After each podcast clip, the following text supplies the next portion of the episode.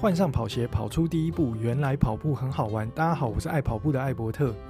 很开心我又来更新我的 Podcast。这一次要跟大家分享的是我的人生第一个海外出马，也是我人生第二场全马，是二零二三年的大阪马拉松。回想一下，我的出马其实是在台湾，那是去年的花莲泰鲁格马拉松。那一场比赛，我是抱持非常轻松的心情去跑，所以整个跑完其实状态上是维持得非常的好。那跑完也没有不舒服什么的，所以一直都觉得那虽然是出马，但是并不是一场非常认真去跑的一场全马比赛。那这一场的大阪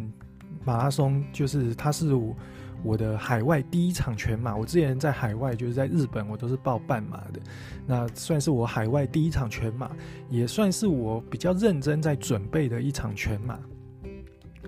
那这一场比赛有一个小小的遗憾，就是。我我从去年六月来到日本之后，其实我就一直在积极的准备我的课表，然后到九月的时候，当时都是为了半马嘛，因为我那时候十月报了两场半马比赛，所以当时的课表其实都是在吃半马的课表。那一直到九月，大概九月左右，我就知道我大阪马拉松有抽到，然后有报名上，所以在我半马比赛十月半马比赛结束之后，我就开始比较认真的在准准备我的全马。那全马跟半马的准备，我觉得是相当不一样的。半马毕竟只有二十一公里，所以它的呃，比如说我们六日会去跑一个长距离，那长距离你可能就跑十六公里到二十公里，就差不多可以应付半马了。但是全马因为它是四十二公里，虽然说是两个半马，但是它跑起来绝对不是两个半马这么简单。所以长距离我们会比较建议的是，你至少在比赛前要有三次以上。是跑到三十公里以上的这个长距离，当然也不用跑到四十公里或是十二公里这么长，因为没有太大意义。我们通常在长距离这边的话，会建议的就是二十六公里到三十六公里这之间去安排。那比赛前最少还是有至少两次到三次能到三十公里，这样子会。比对你比赛来讲会比较安心，因为三十公里之后的确就是一个另外一个世界。那为什么不不不建议跑到四十公里？因为你超过三十五、三十六公里之后，最后的五公里那都是意志力的，那跟训练。当然有点关系，但是我觉得关系就没有那么大，所以他训练的效率就没有那么好，所以就不需要冒着受伤的风险，然后冒着就是你可能因为跑太过头、训练过度，然后感冒的风险去训练这最后的五公里。不过这一场大阪马拉松，呃，很遗憾呐，就是我在初期，就是大概十月到十二月这段期间，其实。整个身体状态是调整的非常非常好，我当时自己都觉得哇，身体状态调整的非常的好。那个时候练跑，呃，五 K 的练跑还可以跑到十九分出头，所以那时候就觉得哇，这状态真的是好到不得了。然后可惜的是，我在十二月底的时候不小心感冒了。那这个感冒我拖的有点久，所以中间就是呃身体好一点的时候，我又跑去跑步，然后跑完以后又觉得身体又变得不好，所以中间就是这样往往返返的，就是一直在咳嗽。最主要的问题就是一直在咳嗽，然后还传染给我老婆，然后让我老婆整个也是很不舒服。所以我后来就跟我教练讨论说，我可能要先停课表，我要先让我的身体恢复完。之后我才能再吃课表，不然的话，我这个身体好一阵子，然后跑去跑个步，然后又又又不行了。我觉得这样这样子，到时候在比赛前，我可能身体都好不了，这样会有问题。那教练当下也是觉得先停课表，然后先让我身体恢复过来，我们再看怎么安排。所以我大概有两个礼拜的时间没有办法跑课表，那就是完全在休息的状态。等到我身体真的恢复的时候，距离比赛大概剩两周到三周的时间。那这个时候我跟教练的讨论的看法是一致的啊。那我们就认为两到三周的时间基本上已经改变不了什么了，所以我们就是尽量的把自己的体能状态把它调整到最好，然后去面对这一场比赛。所以当下就没有太做特别的训练，包含长距离训练。我们都只做了一次，大概二十六公里的长距离训练。所以我的长距离训练在赛前我自己就知道我没有做得非常完整。所以三十公里之后的会面对什么样的世界，其实我自己心里也是蛮担心害怕。我们常常说破 PB 是天时地利人和，那我们能掌握的大概就是人和跟地利这两块。那人和的部分就是把你的身体的状态调整到最好去面对比赛。那地利的部分呢？像我这一次，我就是提早两个礼拜的时间进到大阪，然后去适应一下大阪的环境，然后也有去试跑一下我们的比赛的起点跟终点这个大阪城公园。那这里就是要非常感谢我们 Podcast 的听友 Art。他是在大阪生活的台湾人，在日台湾人。那很感谢他带我去他平常练跑的地方。他不是大阪城公园，他是比大阪城公园还大的一个公园，是大阪的花博纪念公园鹤见绿地。我非常推荐大家，如果有去大阪的时候，除了去大阪城公园跑步之外，也可以去大阪城的这个花博纪念公园鹤见绿地。这边跑一跑，它比大阪城公园还要大一点。它是过去的大阪在举办这个花博的时候的一个场地，那现在是一个非常大的公园，然后非常多人在这里跑步。那有名的 Park Run 他们也有在这个公园每个礼拜六有举办，所以如果你有去注册 Park Run 的话，那你也可以带着你的 QR Code，在礼拜六的时候早上八点到这个公园去参加他们这个五 K 的测验赛。那这个公园的好处是，它离地铁站非常的近，它在大阪地下铁鹤见绿地站旁，出站后步行一分钟就可以到了。车站本身在出口的地方就有可以寄放东西的寄物柜，就是付费的寄物柜。所以当天我其实是把我自己要换好的、换下来的衣服放在寄物柜里面。那一次是三百日币，可以寄放一个大的包包，所以我觉得没有什么太大问题。那这个地方它有非常多的路线，那你在里面你可以跑在柏油路上。那你它也有平路有坡度，那你也可以跑在草地上或土路上，它都有相关的路线，都可以让你去跑。然后里面可以看到花博过去花博的一些建筑物，跟现在他们种植的一些植物，还有会里面有一个很大的水塘，然后水塘里面有非常多的水鸟。那喜欢看这些水鸟的人也可以来这里跑跑。那我觉得算是一个蛮不错的地方，而且最重要的是，在这个公园的正对面，也就是说，我们呃车地铁站出来的那附近，走路就可以到的。一个地方，它是一个天然的温泉会馆。你知道，跑完步去泡个温泉，真是一个超爽、超爽的一件事情。所以我非常推荐，如果你有来大阪，然后多住几天的话，除了去大阪城公园跑步之外，那也可以去这个鹤见绿地这个花博公园跑一跑。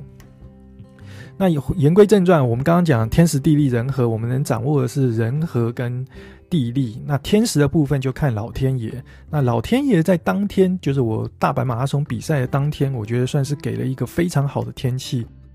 起跑的时候或许有点冷，大概四度到五度左右，但是起跑之后，整个气温就会慢慢上升，上升到大概十二、十三度就是最高温的。当天几乎都是阴天，只有一小段有出太阳，但是没有非常的晒，所以整体上来讲，我觉得当天的天气算是非常适合跑马拉松的。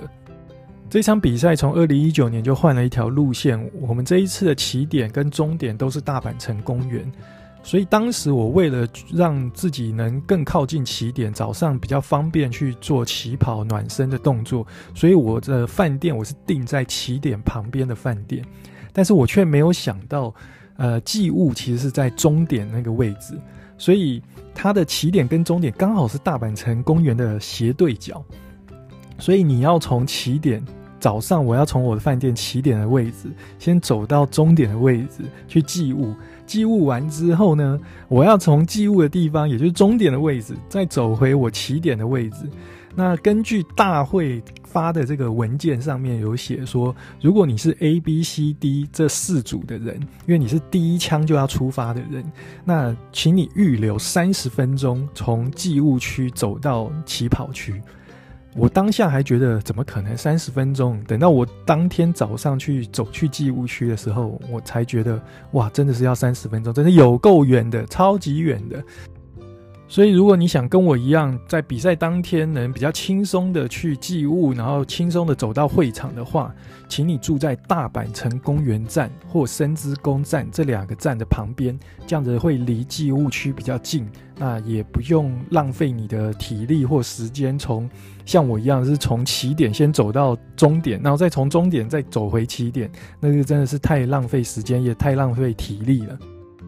这一场比赛赛前，我跟教练的讨论是，教练希望我是以三个小时，大概十九或十八分来配。那我自己预期的是，我应该可以 sub 三三零，但是能不能 sub 三二零，就看当天的状态。因为我觉得 sub 三二零对我来讲最大的问题还是在三十或三十五 K 之后，就是这个长距离没有练到的部分。那这个部分对我来讲是比较困难一点的。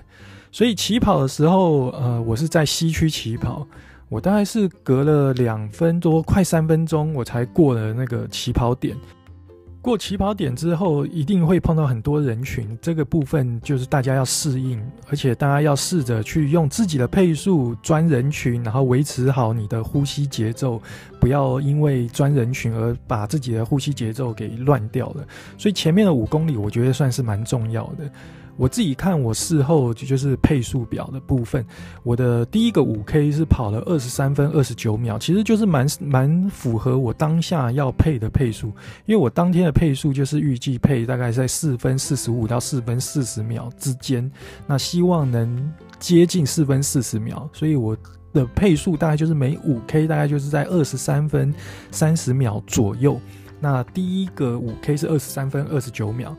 那第二个五 K 就是十 K 的部分是二十三分零七秒，那这个主要就是当下体力可能也比较好一点，然后你已经钻出了人群，所以你的配速上就开始变得比较稳定一点。不过这里讲到配速，就讲到一个很，我当下犯了一个很大的问题，就是犯了一个不好的示范，不好的错，就是。我在起跑前，我有注意一下我的手表，所以我有去事前先让他去做定位。就我就发现我在起跑前那个手表定位非常难定到，我定了超久了，终于他告诉我 GPS 定到位了，打勾了。那这个情况下我就比较安心了，大概在起跑前大概两三分钟才定到位。结果起跑后大概到十五十到十五 K 之间的时候，我就觉得我的表怪怪的，因为它那个里程就是非常的快，跟那个路边就大会会。会写哦，现在在第几 K 第几 K，那个里程就是对不上。然后我就把我的手表拿起来，然后手不要去摆动，就发现哎，当我手不摆动的时候，它那个配速就会一直降，一直降。那这个代表什么？这代表 GPS 没有定到正确的位置，那它就只能靠你的摆手去预测你现在的配速。也就是说，我完全整场比赛，我就等于从大概十几 K 之后，我就发现我手表有问题了，所以我就不再看它做配。速，那好死不死呢，我又没有准备这个配速手环，所以我完全在没有准备的情况之下，我的手表又挂了，所以我当下我就只能用体感配速去预测说啊，自己现在这个体感。然后配的这个速度是不是我可以接受？然后我我预期的，所以后面的配速其实真的我就不不太知道我配速到底当下配速到底是不是对的。那我只能真的就是用体感去跑。不过还好是，我事后看我就是每五 K 的这个分段配速表的话，那在呃在我爆掉之前，因为我后面真的跑得爆掉，在我爆掉之前，我其实配速都还蛮稳的。我的五 K 是二十三分二十九秒，到十 K 的时候，这一段这个区段是二十三分零七秒，那十到十五 K 这个区段是二十三分二十一秒，十五到二十 K 是二十三分三十四秒，二十到二十五 K 是二十三分二十二秒。二十五到三十 K 稍微有点掉速，是二十四分整，但是这个都还是在符合我原先预期配速的范围内，所以大概在三十 K 之前，我其实跑的状态上，我觉得算是还蛮不错的。那的确，我大概在三十 K 到三十五 K 左右，我就已经开始发现我的体能明显的下降，我开始碰到撞墙期了。所以我的三十到三十五 K 我跑了二十四分四十三秒，这个已经比原先预期想跑的速度大概是慢了一分钟了，就代表已经很撞墙的状态了。那三十五到四十 K 就掉的更多，那这个时候基本上就是已经整个跑到干掉了，整个爆掉了。那三十五到四十 K 我也跑了二十六分钟，已经比预期的已经慢了两分半，快三分钟了。那最惨的其实还是在四十到四十二 K，就是到终点前这两公里的时时间，我大概跑了十一分四十九秒，就快十二分钟了。也就是说，我的配速已经接近五分尾了，非常非常的惨烈。不过当下其实我早就知道，因为。呃，我即使看到了四十公里、四十一公里的标示，但是我真的就是脚已经动不了了。我的心肺是很 OK 的，但是我的双脚已经没力了。那这个我事后有跟教练或者是跟一些跑步的前辈讨论，这原则上就是你长距离练不够嘛，你的肌力、肌耐力不够，所以你的心肺可以撑得住，但是你的你整体的肌肉已经是没有力气了，所以会导致这个状况发生。那整场比赛最后冲线当然就是三个小时二十三分二十五秒，那突破我个人 PB，我个人 PB 原先是三个小时五十一分多，那破了 PB 大概二十九分多啊，算是算是不错的状态，但是我自己觉得满意，但是教练觉得应该还可以再好一点，不过因为状态上。就是比赛前的状态调整已经算是调整到极致了，所以我觉得就看下一场吧。下一场希望能更更有突破啊。那整场比赛结束之后，我自己的感想就是，呃，全马绝对不是两个半马，没错，就是因为两个半马听起来很简单，但是其实你的后段的这一个。半马你很容易因为前段体力用完了，你后段就失速就没力，就像我一样，三三十五 K 之后就整个大掉速。那这一次，呃，做的不错的是，我暖身之后，我的身体保暖的程度做得蛮好的。那这一次的补给策略也还算不错，基本上该补的都补了。那只是体力体就是肌肉肌耐力，最后没有办法应付而已。那这个部分就是等我接下来的课表，我会针对这部分，也就是针对比较长距离或者肌耐力的部分，要多做一些训练。那这个比赛，我觉得算是。嗯，不算是特别好跑，就是大阪的这一场比赛，尤其在后段，它的坡会比较多一点。那但是不会有非常陡、非常陡的坡，像我去年十月在东京参加那一场东京半程马拉松，那它的坡就因为它的最后五公里全部都是坡，那前五公里是下坡嘛，后五公里全部都上坡，所以最后五公里会非常痛苦。那这个大阪马拉松它是。呃，从三十 K 之后，它偶尔会来一个上坡，那到最后四十一 K 的时候，还会过一个地下道，就很像以前台北马拉松的那个旧的道路，又会过一个呃基隆路的地下道那样子一样。那这些都。呃，平常你跑的时候都没有什么问题，那个坡都缓坡嘛。但是当你爆掉没力的时候，你看到那个坡，你就会超厌世的。像我最后看到那个地下道，我真的是怀疑人生到不行。我想说什么？我都已经快没力了，你还给我来一个地下道，要先下坡再上坡。那，所以我最后那个最后冲刺的那个终点冲刺，我根本没力冲刺啊，我就是慢慢的过去。不过这都是一个经验呐，就是前面需要预留一些体力，后面才有体力去应付这些坡道。那我这一次也给大家一个非常好的不良示范，就是，呃，我自己在赛前完全没有去看整个路线的高低图，这其实是一个非常不好的准备哈。那如果你要准备一场马拉松，然后你是比较认真在看待这一场比赛的，请你在赛前。除了你的装备要确认之外，你一定要去了解一下你的赛道的状况，包括赛道有什么样的坡，那有什么样的补给站，那补给站是每几 K 会出现什么水站，还是呃运动饮料站？那这些你都是要赛前都要非常了解的。我在网络上有看到几个台湾的跑友在反映说，这一次的大阪马拉松，它的补给站没有像过去那么的多样化，那东西也没有那么多，所以导致呃跑得比较慢的跑友呢，到最后进几个补给站，都发现补给站的东西都被拿光了，所以他们没有补给可以吃，他们跑得非常的饿。那这里就是要特别提醒一下所有的跑友，不管今天这一场赛事它的补给站有多丰富，请你先自己先准备好你自己足够的补给。以备不时之需，不然的话，你如果自己没有准备补给，补给站又被前面的人全部都拿完了，等到你想补给的时候，你发现补给站根本没有东西的时候，你真的会跑到肚子超饿。那这个情况下，你就会变得比较危险一点。那大家参加赛事都是希望快乐完赛，那碰到这种跑到肚子饿，然后让自己可能会有比如说头晕目眩的这种状况发生，其实是非常不好的。